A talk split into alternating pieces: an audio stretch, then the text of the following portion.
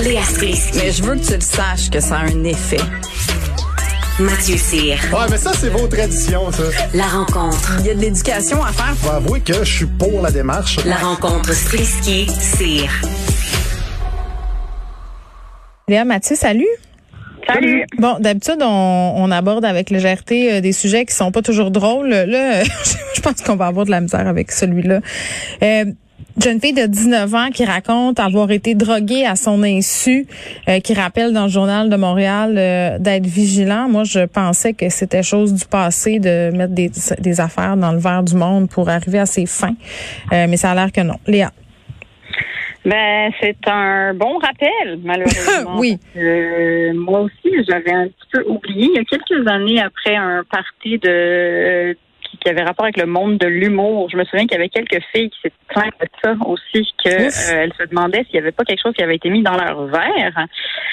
Euh, et ça m'avait fait le même euh, le même effet, cette espèce de comme ah oui c'est vrai, je dois me rappeler de dire ça à ma fille euh, qui a maintenant 6 ans mais qui un jour en aura 18 euh, que c'est une réalité. Euh, c'est vrai que surtout dans les parties, il y a, il y, a les il y a les fêtes dans les bars, mais après il y a aussi des fêtes dans des endroits où est-ce que Mm. il y a des serveurs qui ont été engagés, on sait pas toujours c'est qui, eux s'en foutent de qui est à cette fête là.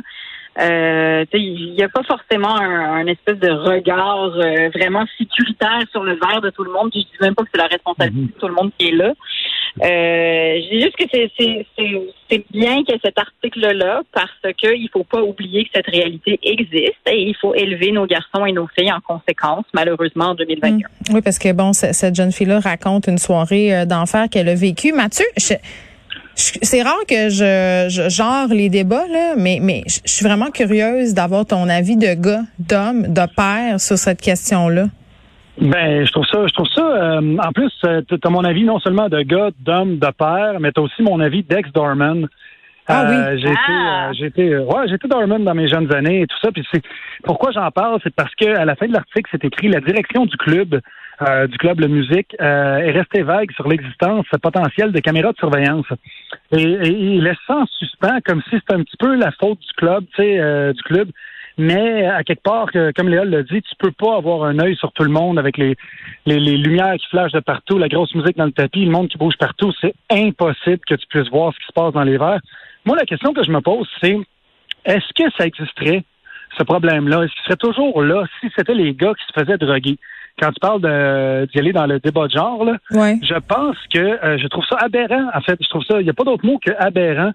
Qu'il n'y a aucune recherche, euh, en- à ma connaissance, j'ai fait des recherches sur le web, j'ai pas vu de recherche par rapport à des, euh, des, des, des chimistes qui essaieraient de trouver des moyens d'identifier qu'il y ait de, de la drogue, du viol dans ton verre, tu sais. Puis pourtant, Non, mais après, c'est indétectable. euh, si t'attends trop longtemps pour aller à l'hôpital et tout ça, ils sont pas capables euh, de Non, savoir. mais dans ton verre, tu veux Ouais, dire. dans ton verre, Ah, tu veux dire un truc, euh, genre, mettons, ça changerait de couleur, là? OK, je comprends. Ben Excuse-moi, j'étais bien pas là, là. Tu sais, quand on était petit, nos mères Oui. nous disaient Hey, pisse pas dans l'eau, elle va venir rouge, j'ai mis un produit Ouais. tu sais. Ben, tu sais, je veux dire, il y a du monde qui a été. Écoute, t'as des chimistes qui ont découvert comment faire des melons d'eau pas de pépins parce qu'ils étaient tannés de faire. Mais t'as personne qui s'est penché sur cette situation-là en se disant, écoute, peut-être que une affaire qui ferait que le drink changerait de couleur, tu sais, une espèce de petit liquide qui serait inodore, euh, incolore, puis que quand ça fait juste le fait que quand tu mets ça dans ton verre, dès que tu mets du GHB ou de la drogue dedans, pouf, ça vire rouge ou une couleur euh, qui un verre fluo, Ben, quelque chose de genre. Ou une Bang, tu tout de ou une, suite. ou une bandelette, tu sais, comme on a pour l'eau du spa ou de la piscine, là, une bandelette qui teste. Tu sais, tu t'en vas Mm. fumer une cigarette à l'extérieur du bar, tu reviens et tu testes ton verre. Tout ça a été éminemment déprimant, évidemment, de devoir faire ça. Euh, je me souviens qu'à Lucam, il y a un bar où est-ce qu'il y a une soirée d'humour où est-ce que j'allais souvent et je voyais qu'il y avait des casiers pour ranger son verre. Tu t'en allais fumer une cigarette, tu pouvais mettre ton verre dans un casier puis tu avais un code sur ton cadenas. Ça aussi, c'est extrêmement déprimant. Mais oui, mais cette culture-là de la méfiance, tu sais, tu mets Ben oui. tellement le doigt sur quelque chose, puis tu sais, mettons, bon, moi je sors plus énormément euh, dans les bars, mais tu sais, parfois quand quand ça m'arrive d'y aller ou dans un resto, ça arrive que quelqu'un me paie un verre, puis je, je- mon premier réflexe, c'est de me méfier. Si j'ai pas vu le barman faire le verre, puis si le verre fait juste m'arriver euh, dans les mains de la personne, ou tu sais, si ça Ouais, passe pas toi, par le serveur, c'est là. normal, toi, je veux dire, avec les articles que tu fais, t'as la moitié du Québec qui te déteste. Ouais, moi non plus. Ouais, les gens veulent m'empoisonner. Oui, c'est du Achète-toi les il faut que tu bandelettes. checkes, c'est- pas drogue du viol, il faut que tu checkes, c'est cyanure. T'es pas fin, ils sont très bons mes articles, OK? Mais oui, ils Ah sont oui, ils sont très excellents. sont excellents, mais ils font, ils font tomber, euh, ils font tomber des méchantes personnes. Ah, les ben méchantes là. personnes, souvent, ils peuvent, euh, peuvent avoir des méchants recours. C'est, euh, mais, mais pour revenir à la drogue du viol, Oui. je trouve juste, euh, je trouve juste que quand tu parles de débat de genre, justement, il y a beaucoup de problèmes comme ça qui sont, euh, qui sont posés euh, du côté des filles. Que si tu inverses la situation, je crois qu'il y aurait plus, beaucoup, beaucoup plus de ressources qui seraient mis euh, à la disposition euh, pour, pour régler ça si, ça- si c'était du côté des gars que ça se passait. Puis est-ce qu'on peut se poser la question, euh, qu'est-ce a d'excitant euh, dans l'idée d'abuser d'une fille qui est passed out? Parce que c'est ça que ça fait, là, euh, le GHB, quand on en consomme trop. Moi, ça m'est déjà arrivé de m'en faire mettre dans mon verre, puis tu te rappelles plus de rien, puis t'es complètement pas là. Heureusement, il m'est rien arrivé parce qu'il y avait des gens autour de moi qui se sont rendus compte qu'il y avait quelque chose qui fonctionnait pas, là. Euh, Mais quel est l'intérêt de, de, de profiter d'a- de l'avantage qu'une fille est droguée pour... euh, tu faire ce que Ben, t'as la à faire? facilité, la facilité et malheureusement, je veux dire, il y a des perversions de toutes sortes là, donc je pense que ça on s'en sort pas. Tu moi, la- le seul Ouais. recours que je vois, c'est de faire attention puis ensuite de dire à ma fille genre et c'est parce qu'il faut apprendre, tu sais, tu disais, s'il y a un verre qui m'est offert dans un bar, par exemple, là, Ouais. il faut apprendre à nos filles, dans ce cas-là, c'est d'avoir des conversations inconfortables, tu sais. Parce que on, on- trop souvent, tu vas dire oui parce que tu n'oses pas, justement, être la fille qui dit comme, regarde, je suis pas à l'aise de boire un verre qu'on m'offre, tu sais, que j'ai pas vu ce qu'il y a dedans. Parce que tu penses que c'est pas poli, parce que tu penses que le gars va être euh, insulté, qu'il va être comme, regarde, je suis un ogre, là, tu sais. Mais Parce que c'est ça qu'il faut apprendre à nos filles, c'est de pas avoir peur de te déranger dans ce sens-là. Et à nos gars Non, mais l'élégance, c'est tu sais quoi? L'élégance, quand tu sais que c'est plate à dire, là, qu'il faut que tu anticipes le fait que les madames, ben, ont peur, c'est de peut-être dire, je t'offrirai un verre, qu'est-ce que tu veux boire? Tu sais, puis là. Oui, c'est ça. C'est ça. Mhm. Ça, hein, c'est les gars qui hey, on fait un concours de, tu sais, on, on donne des conseils de dating euh, en ce moment. On fait ça. Mais, mais tant qu'à ça aussi, si on verrait ça de base, ça arriverait beaucoup moins si c'était les filles qui payent des drinks aux gars. Pourquoi? Ouais. Ben, parce que On dirait que je veux que t'explicites. tu tu commandes ton drink, tu tu t'en payes à un gars, ben voilà. tu sais, Moi, si j'arrive dans un bar, moi, je- c'est c'est très rare que c'est arrivé dans ma vie que je me fasse payer des drinks. Et Pour pourtant, vrai? Dieu sait que j'étais donc bien affriolant dans mes jeunes années.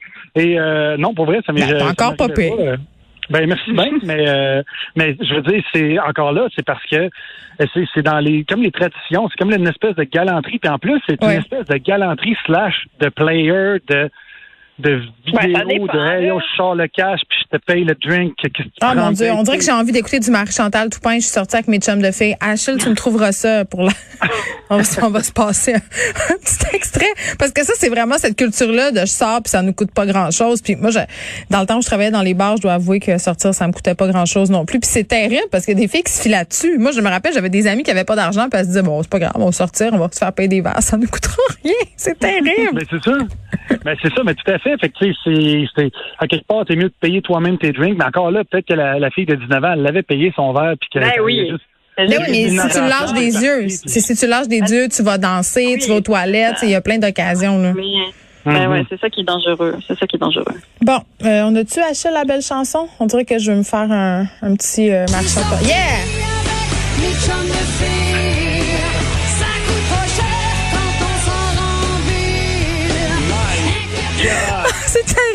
Ça donne le goût d'aller s'acheter un jacket au Screaming Eagle. Exactement. Mais regardez, si je sors avec mes chums de filles, juste mets rien dans mon verre. C'est c'est ça le message qu'on veut lancer Ouais, aujourd'hui. OK, là, c'est drôle euh, parce que Frédéric m'a écrit une note dans le dossier.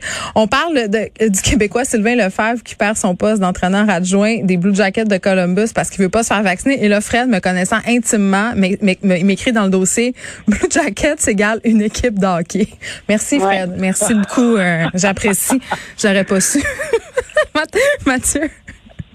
Ben, euh, moi, ben, je trouve ça, euh, je trouve ça assez aberrant, euh, le- les règlements de la, de la Ligue nationale de hockey. Je trouve ça fou qu'ils demandent au personnel d'être vacciné, mais ils demandent pas aux joueurs de l'être. Ah, pour vrai? J'ignorais ça. C'est oui, c'est en lisant l'article que j'ai vu ça et c'est écrit que tout le personnel qui est en contact avec les joueurs doit, c'est obligatoire qu'il y ait la double vaccination, mais les joueurs, eux, ne sont pas.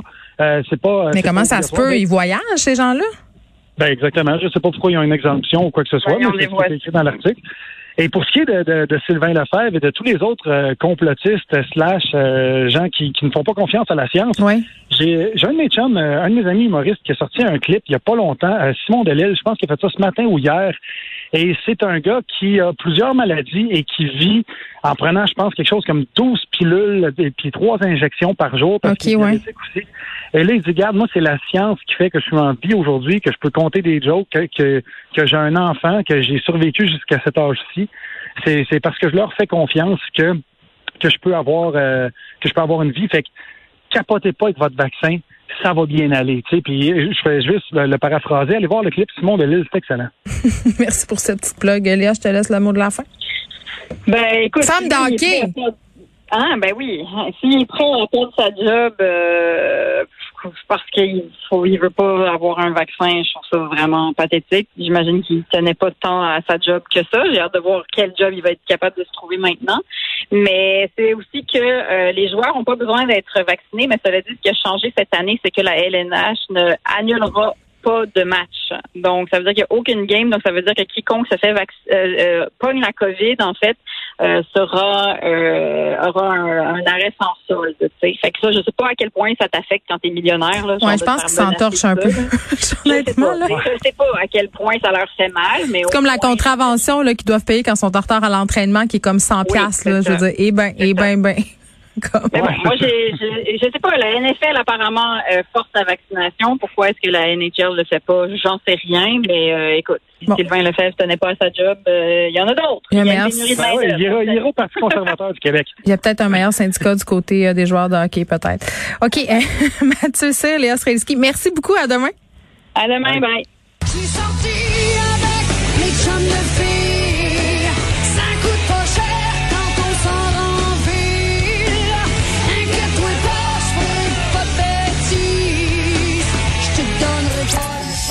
Radio.